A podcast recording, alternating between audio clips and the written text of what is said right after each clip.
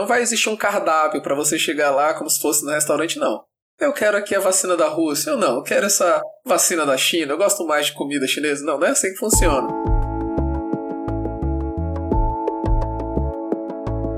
Olá, seja bem-vindo ao podcast O Som da Saúde, um projeto de extensão realizado por alunos e professores da Universidade Federal do Maranhão, a UFMA, com o objetivo de discutir a saúde de forma fácil e descontraída.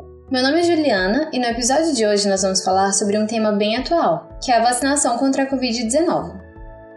E para falar sobre esse assunto, nós convidamos o professor Paulo Vitor Soeiro Pereira, que é docente da UFMA e coordenador do grupo de pesquisa em imunologia humana da UFMA.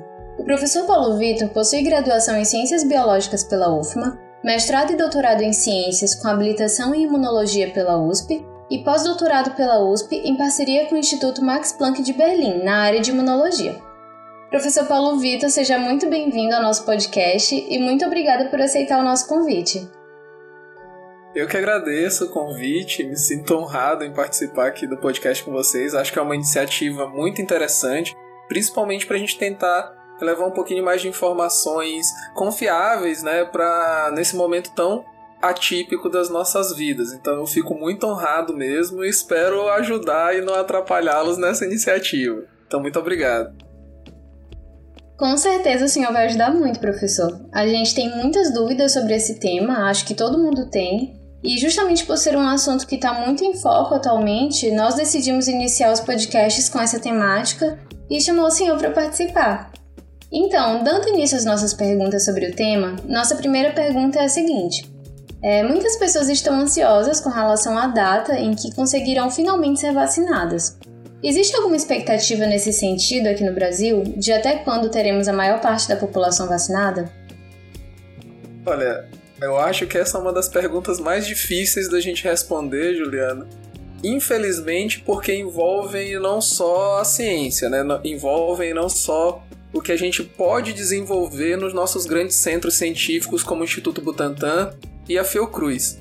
Então, assim, a gente tem alguns dados, algumas informações dos nossos gestores públicos é, sobre compras de vacinas, sobre compras de insumos para essas vacinas.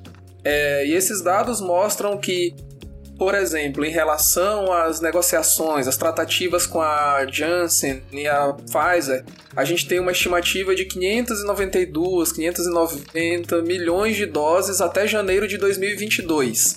Então, assim, isso é que está sendo negociado. Algumas doses já foram acertadas, cerca de 200, 270 milhões de doses, outras para agora, né? outras para compra futura. Então são informações que a gente recebe dos gestores públicos, mas que ainda não são fechadas. Como a gente não tem essas doses em mãos, é, fica muito difícil fazer essa previsão. É, um outro dado, por exemplo, é em relação ao insumo farmacêutico ativo, né, o famoso IFA lá, que a gente já sabe que chegaram novos lotes com mais de aproximadamente 20 mil litros desse insumo, que é um insumo importante para a gente fabricar a vacina, né? Então chegou esse insumo para o Instituto Butantan e cerca de 40, 46 milhões de doses serão é, feitas aí, começaram a ser feitas desde janeiro e serão feitas, terminadas até abril. Então a gente tem esses números isolados, esses dados que vêm do Instituto Butantan, que vêm do governo federal, dos governos estaduais. Nosso governo aqui acabou de fechar uma negociação, anunciou aí uma, é, uma negociação com a Rússia né, em relação à vacina Sputnik é, V, é, aproximadamente 4 milhões e meio de doses. Então, assim, pensando nesses números e nos dados que são passados para a gente, eu chutaria eu faria ali uma previsão de termos a maior parte da população vacinada, pelo menos na primeira dose da maioria das vacinas que tem aí, que estão sendo usadas aqui no Brasil e tem duas doses, até o fim do ano. Então eu não esperaria que a gente tivesse uma aceleração dessa vacinação agora em março, até o fim de março, abril, maio, mesmo com todo esse quadro um pouco mais urgente. Então, infelizmente, por conta dessas tratativas que não envolvem só a ciência, a gente vai precisar de mais tempo para podermos é, vacinar a maior parte da população. Eu faria uma previsão do até o fim do ano a gente ter 60%, 70% da população vacinada e provavelmente no começo de 2022, sim, a grande maioria da população já com acesso a essa imunização, tanto pela Coronavac como pela Shadox da Oxford e AstraZeneca, o mesmo Sputnik é, V. Então, o importante é que são vacinas confiáveis, que estão disponíveis e que assim que os governantes conseguirem fazer as tratativas e definirem os acordos de compra, elas estarão disponíveis aí para a população e se der tudo certo, o mais breve possível, todo mundo estará vacinado. Nossa, sim, acho que realmente é um dado muito incerto para a gente prever, né? É, acho que é uma coisa que depende de muitos fatores. Mas essa previsão tá até melhor do que eu esperava. Eu, particularmente, tinha muitas dúvidas com relação a isso, e acho que muitas pessoas também devem ter. Então, por ser uma previsão mais otimista do que eu esperava, eu fico bem feliz. então, a gente também tem outra dúvida, que inclusive o senhor até já tocou no assunto, que é sobre a eficácia das vacinas. É, atualmente a gente escuta constantemente muitas informações sobre a eficácia né, das vacinas e afinal, as vacinas disponíveis no Brasil atualmente são realmente eficazes? E entre elas, qual seria a melhor opção, na sua opinião? É, assim, em relação à pergunta anterior, realmente é uma visão otimista. Estou sendo otimista em relação à política, né? Em relação à ciência, eu acho que a gente tem que confiar sempre na ciência e nas nossas grandes mentes. Em relação à eficácia das vacinas, eu acho que é um pouco disso também. Realmente essa é uma pergunta que todo mundo fez, principalmente por conta da velocidade que essas vacinas é, foram desenvolvidas. Isso é um marco histórico dentro das ciências da saúde. É, realmente a gente tinha aí um histórico de quatro anos como recorde de uma vacina efetiva sendo produzida, foi em relação ao vírus ebola. É, e o que a gente viu em relação à Covid-19, o vírus SARS-CoV-2, foi assim algo impressionante, porque muitas pessoas no mundo inteiro, muitos laboratórios, estavam com o mesmo foco. O foco em desenvolver algo que pudesse trazer um pouco mais de alento para a população do mundo. Além disso, algo que é primordial hoje em dia: o dinheiro. Foi um fomento nunca visto é, em termos de verba destinada ao desenvolvimento científico na história mundial. Então, esses dois fatores aceleraram muito o processo. Muitos laboratórios fazendo, é, tentando fazer, desenvolver uma vacina eficaz e muito dinheiro envolvido. Então, realmente, assim, é algo é, inédito. Além disso, é importante ressaltar que as tecnologias utilizadas para essas vacinas já estavam prontas. Elas são utilizadas em outras vacinas que estão aprovadas, são eficazes e já fazem parte do calendário vacinal de diferentes países. Então é muito importante frisar esses três pontos. Muitas pessoas pensando juntas, muito dinheiro envolvido e tecnologia que já era conhecida. Então isso é importante. Daí a gente já percebe que não é nenhum absurdo o que aconteceu, é um marco histórico, mas que era possível, sempre foi possível. E qual é a grande questão?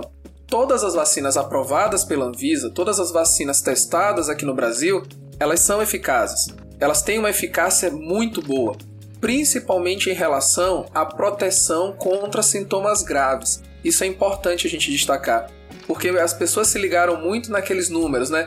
Por exemplo, em relação à Coronavac. Ah, mas começou com 90% de eficácia, já desceu para 80, 70, 50 em relação aos sintomas brandos. O que, que isso significa? Que se você tomar as duas doses, fizer o protocolo vacinal da Coronavac, por exemplo, você estará 100% protegido contra manifestações graves. Então você não vai parar numa UTI, não vai precisar ser entubado. Então essas vacinas elas têm uma eficácia de 100% em relação à sintomatologia grave. Isso é muito importante a gente ressaltar. É óbvio que a eficácia em relação à presença de sintomas e sintomas mais brandos, isso pode variar. Mas o, a, a maior importância é que a eficácia contra sintomas graves ela é muito bem estabelecida. Então, todas as vacinas disponíveis são eficazes, principalmente em relação a sintomas graves, né, manifestações clínicas graves. E para a gente dizer qual delas seria a melhor, hoje, nesse momento, fica um pouquinho complicado. Por quê?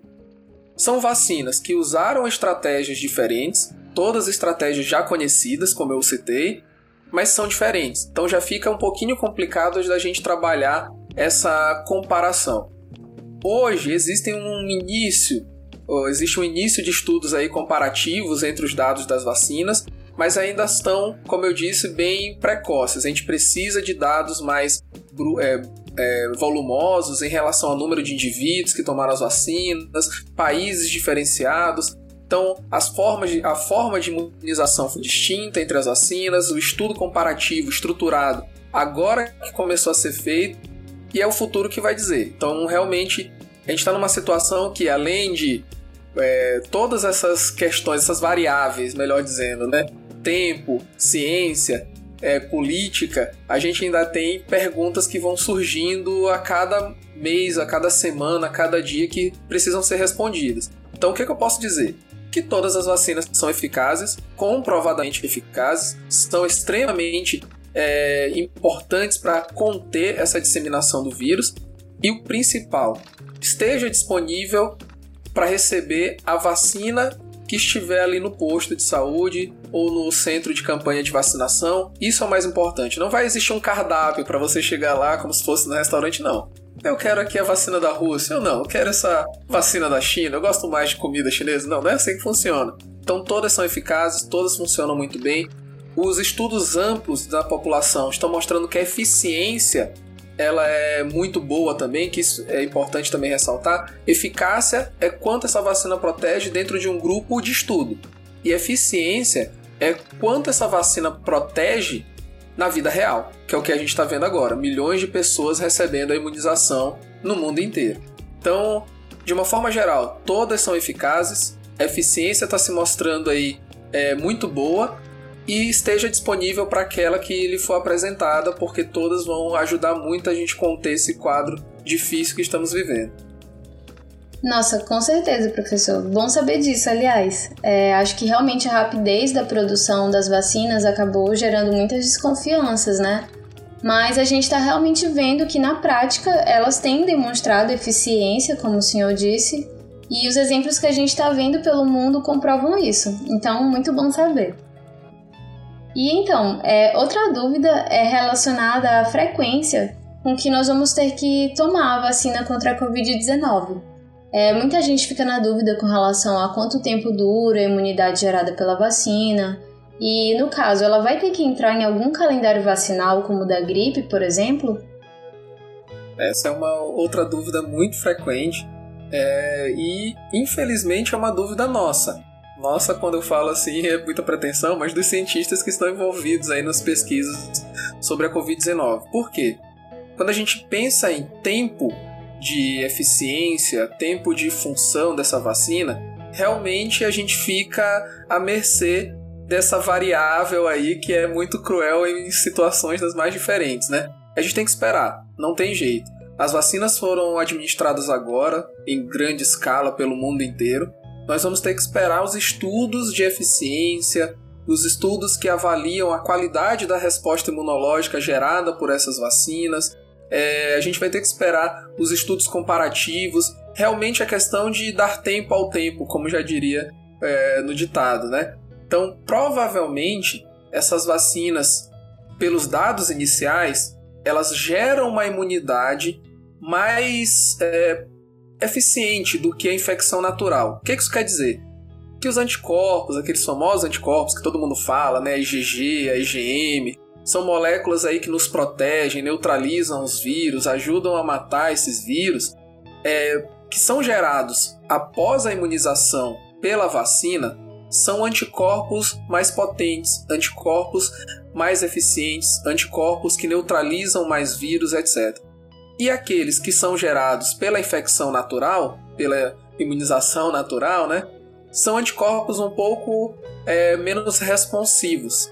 É, parece um pouquinho distante do que a gente aprende na cadeira de imuno, né? Mas na verdade é interessante entender que quando você faz uma vacina, você pega o melhor para ativar seu sistema imunológico.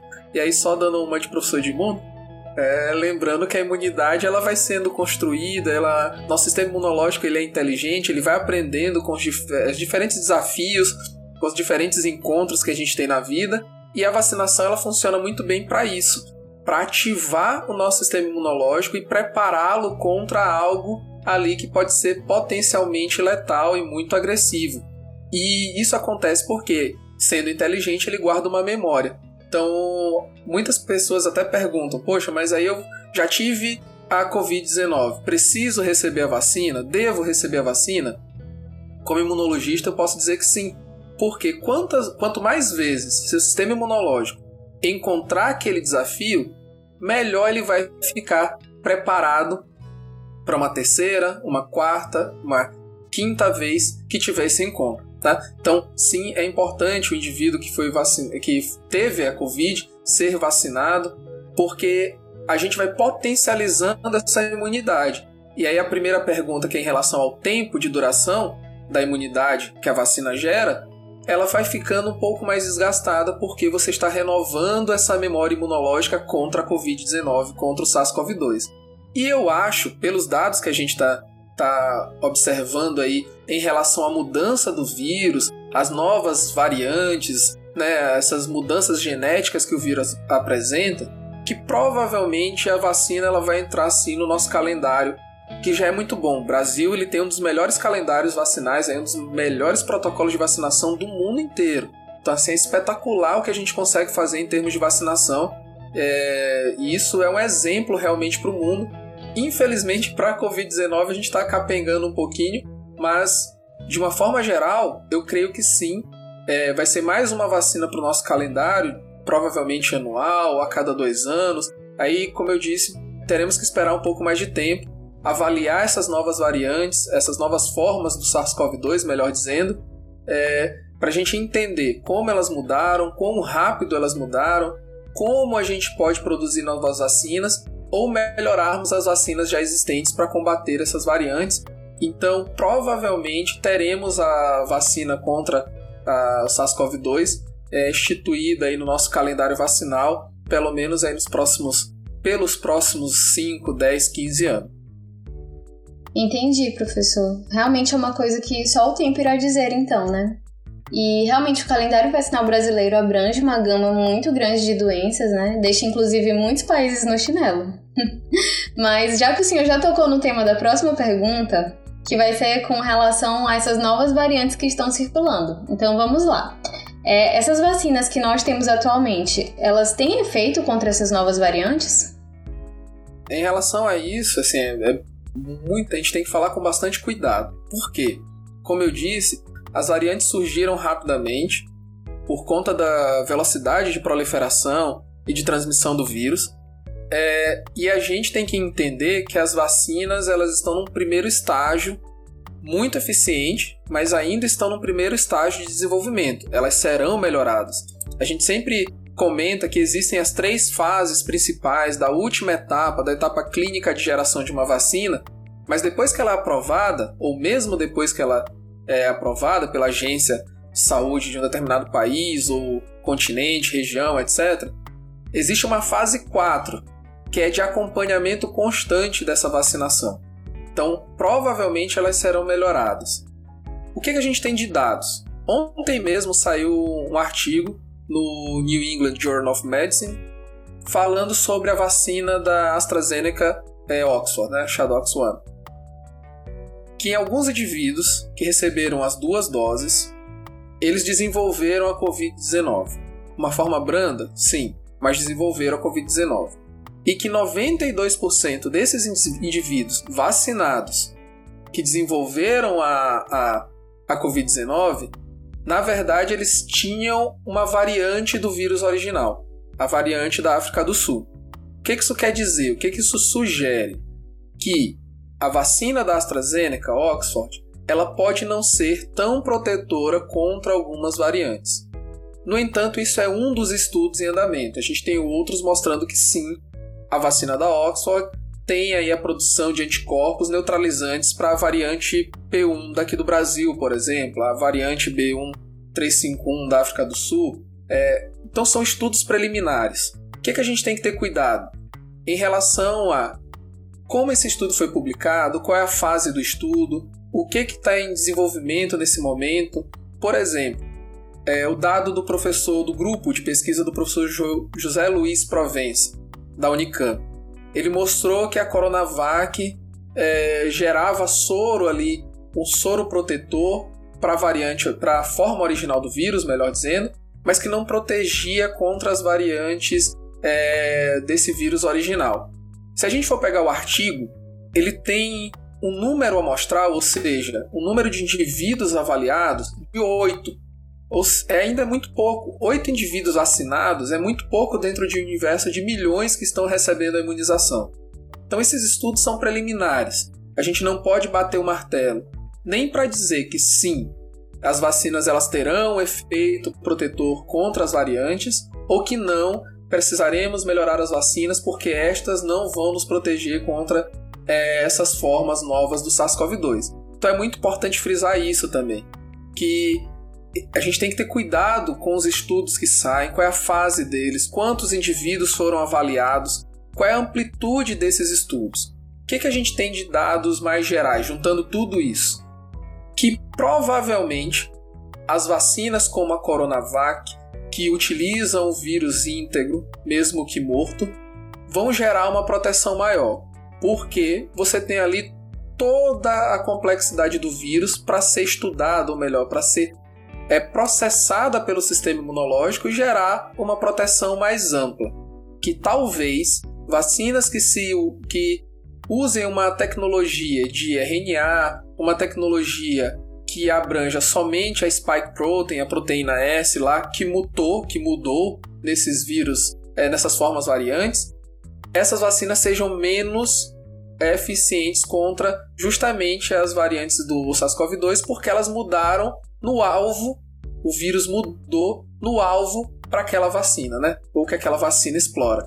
Então, o que, é que a gente tem de previsão?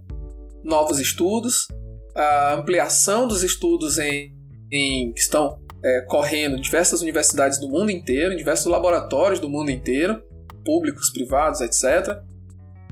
Mas de uma forma geral, temos vacinas já aprovadas que provavelmente serão eficientes contra as variantes do vírus, porque ele também não vai mudar totalmente, né? O vírus ele precisa manter uma base estrutural, uma base funcional porque senão ele perde seu potencial de multiplicação, ele perde seu potencial biológico de infecção. Então ele vai precisar manter aquela base ali, mesmo que mude uma estrutura ou outra, um pedacinho ali, um pedacinho aqui. O grande lance é que você consegue, numa vacina como a Coronavac, manter uma proteção contra outras partes que não mudaram do vírus. Então, essa é a esperança e provavelmente novas vacinas ou novas formas das vacinas surgirão melhoradas e muito mais eficientes.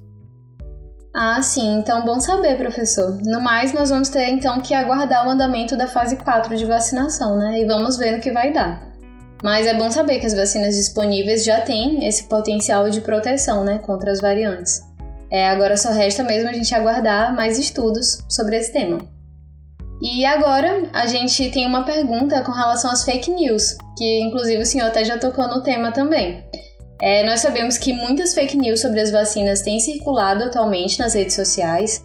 É, tem gente dizendo por aí que a vacina muda o DNA, que não precisa se vacinar porque já teve a Covid, entre muitas outras informações incorretas. E o que o senhor teria a dizer sobre essas notícias falsas? Olha, Juliana, para mim, assim, essas informações falsas, elas são uma praga tão danosa quanto o novo coronavírus. Assim, para mim foi impressionante. Eu comento bastante isso com meus colegas em várias é, ocasiões, discussões de grupo de pesquisa fechados, discussões dentro de simpósios mais abertos, que eu fiquei impressionado com o potencial desse vírus, o potencial dessa pandemia, ponto de vista biológico, microbiológico, imunológico e epidemiológico, mas como o mundo mudou em termos de tecnologia e principalmente na velocidade que a informação é passada é, entre os indivíduos, entre as pessoas, né? Então acho que as fake news elas atrasaram muito, elas atrapalharam muito o trabalho dos pesquisadores. Por quê? A gente tinha que parar todo momento, ainda temos que parar o tempo inteiro para explicarmos coisas que eram básicas, que eram naturais, que todo mundo já tinha entendido. Então essas fake news elas prejudicaram muito a ciência. Por exemplo, vacina aqui no nosso país sempre foi um direito. Todos encaravam vacina, é, depois, obviamente, da revolta da vacina, né, onde tudo ficou mais claro, é, todos encarávamos as vacinas como um direito da população.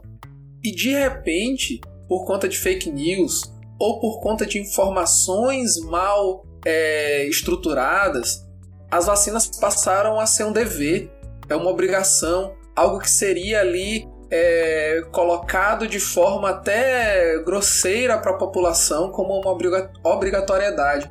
Então, esse tipo de informação, vacina muda o DNA, isso é falso. É, vacina tem um chip de outro país que vai nos. É, tem um GPSzinho lá que vai saber tudo que a gente faz, vai nos controlar. Isso é falso, gente, isso é um absurdo. As vacinas são um dos melhores mecanismos biológicos que a gente tem, um dos melhores mecanismos da ciência da saúde para prevenção de doenças infecciosas. Inclusive a tecnologia, o conceito dessa imunização hoje já é utilizado até para tratamento de tumores. Então as vacinas são essenciais. E essas fake news prejudicaram muito. As informações falsas confundem muito quem não tem acesso aos artigos científicos. Então, quantas vezes eu não fui conversar com meus pais, conversar com minha mãe, acalmá-los sobre uma notícia que não foi dada da melhor maneira em um jornal confiável, porque essa velocidade de informações atrapalhou muito. Como eu disse, ontem saiu um dado sobre a vacina da AstraZeneca Oxford. Provavelmente em alguns dos telejornais isso já foi noticiado. E foi noticiado como?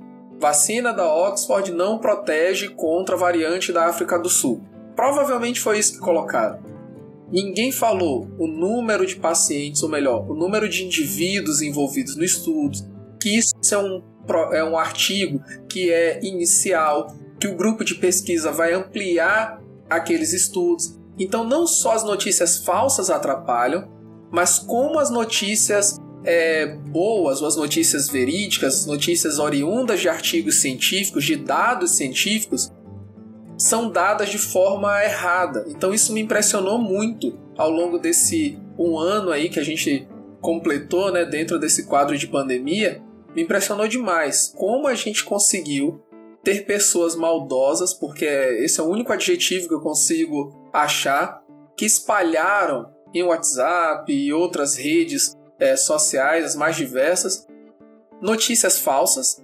E como os nossos telejornais e jornais escritos, nossos jornalistas também não foram o mais competentes possíveis para passarem uma notícia da forma correta, conversarem o tempo todo com os especialistas. Isso foi feito, foi feito, não posso, ninguém pode negar, mas faltou faltou ali uma polidez na hora de passar as notícias, na hora de passar as informações, porque a gente sabe que hoje em dia a população tem uma série de gatilhos, a gente sabe que as pessoas elas precisam de um acalento no momento tão difícil de saúde, econômico, familiar, e às vezes a, a informação chegava muito abruptamente para essa população muito fragilizada. E o que a gente via próximo, e provavelmente vocês presenciaram isso também, era um caos de informações e que deixava a mente das pessoas muito é, perturbada. A gente viu o aumento dos casos de depressão, de tudo isso. Então, realmente, as fake news, para mim, foram assim uma praga, como eu já disse, tão letal, tão deletéria quanto o próprio vírus. E a gente espera que com essa iniciativa de vocês e outras iniciativas que venham mais pesquisadores falando um pouquinho sobre o que realmente acontece, como acontece, dando essa noção para a população que a gente precisa de tempo em algumas situações, que a gente precisa esperar um pouco mais. Só fazendo um callback das perguntas anteriores, né? Poxa, mas quanto dura a imunidade? Por quanto tempo essa vacina vai ficar? Calma, gente. Os primeiros vacinados estão completando, fazendo aniversário de seis meses de vacina? Vamos testar. Opa, seis meses está ok. Estão fazendo aniversário de um ano de vacinação? Testamos. Um ano está ok dois anos, cinco anos, dez anos e assim por diante. Então a ciência ela vai sendo construída, a informação ela vai sendo gerada pouco a pouco e com certeza sem a, essas notícias erradas, essas notícias mentirosas, a ciência vai conseguir gerar dados, vai conseguir construir conhecimento e daqui a pouquinho acabar com essa pandemia. Sim, com certeza, professor. É, acho que essa é uma fala muito importante porque acredito que é, todos temos que tomar muito cuidado com as informações que chegam até a gente e procurar investigar essas informações da forma mais fidedigna possível, né, com os profissionais que trabalham na área. E acho muito importante a gente realmente frisar isso, de que a vacina não é uma imposição, é um direito que nós temos e que devemos continuar exercendo. Enfim, é, acho que agora nós chegamos então à nossa última pergunta, que é com relação já ao momento pós-vacinação. É, no caso, mesmo depois de imunizados, nós vamos ter que continuar tomando as medidas de prevenção, é, como o uso de máscara, álcool em gel e o, praticando o distanciamento social? Isso. Assim, os mesmos cuidados sanitários de antes da vacina. Se possível, ficar em casa, para quem pode ficar em casa, isso é importante frisar também. A gente sabe que nossa economia, infelizmente, é muito frágil e não é frágil de agora por conta da pandemia, já é uma economia frágil por muitas outras questões que nem vale a pena a gente comentar agora, mas se possível, fique em casa. Se sair, continuar usando máscaras, evitar aglomerações, manter o distanciamento. A gente viu aí diversas pessoas é, quebrando essas regras sanitárias e as consequências elas vêm a galope, como já diria é, os mais antigos, né? Então, logo que a gente viu uma quebra desse distanciamento, a volta das aglomerações, o não uso da máscara para evitar a contaminação, a dispersão do vírus, tivemos um alto número de, de pessoas contaminadas, tivemos um alto índice de ocupação de leitos clínicos e de UTI destinados à Covid-19 e outros leitos já estão sendo é, necessitados aí pela população. Então, realmente, manter essas medidas é importante mesmo após a imunização. Por quê? Primeiro, existe o risco de reinfecção. Como a gente comentou, dependendo da vacina, a eficácia, a eficiência contra as variantes do SARS-CoV-2 pode mudar. Seu sistema imunológico ele pode entender aquilo como um desafio mais brando e a infecção se estender. Então existe o risco de reinfecção. Tá? Existe o risco de reinfecção para quem teve é, a Covid-19, como eu, e para quem tomou a vacina, mesmo sem ter passado pela infecção primária, você pode ser contaminado. Como eu disse, a vacina protege, excluindo a possibilidade de uma forma variante, contra os sintomas mais graves isso não impede que você desenvolva sintomas brandos, sintomas medianos daquela vacina. E a eficácia vai mudar realmente, vai, vai variar significativamente entre um tipo e outro de vacina. Portanto, é importante manter os cuidados sanitários, porque você pode ser infectado mesmo sem, mesmo estando vacinado, melhor dizendo. E eu acho que o principal é o exemplo, o exemplo de respeito com o próximo. Eu acho que o maior remédio, a maior prevenção que a gente pode ter é o senso de coletividade, é o senso de cuidado com você mesmo, é o senso de cuidado com o próximo, é o senso, acho que é, é visto em todas as vertentes religiosas do mundo inteiro, é aquilo você fazer o bem ao próximo, né? Então eu acho que esse exemplo maior é muito importante. A gente sabe que o vírus continua circulando, a gente sabe que, como já conversamos um pouquinho das previsões de vacinação, isso vai demorar até o fim do ano, começo do ano que vem, para a grande maioria da população ser vacinada. Estamos aí na fase de idosos, profissionais de saúde, mas existem muitos grupos importantes, muitos, muitos jovens que circulam para trabalhar, que estão expostos o tempo inteiro.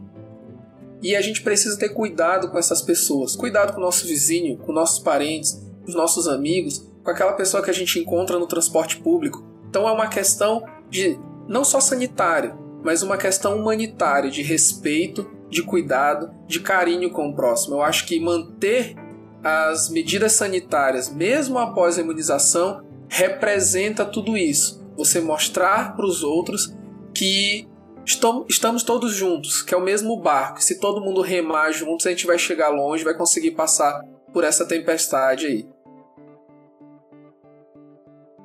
Com certeza, professor. É extremamente importante a gente continuar cultivando esse senso de coletividade, de união e de respeito pelo próximo. E acho que é isso. Foi uma mensagem excelente para a gente finalizar essa conversa de hoje. É, então, mais uma vez, professor, gostaria de agradecer pela sua presença aqui e espero que essas informações alcancem muitas pessoas e tirem muitas dúvidas.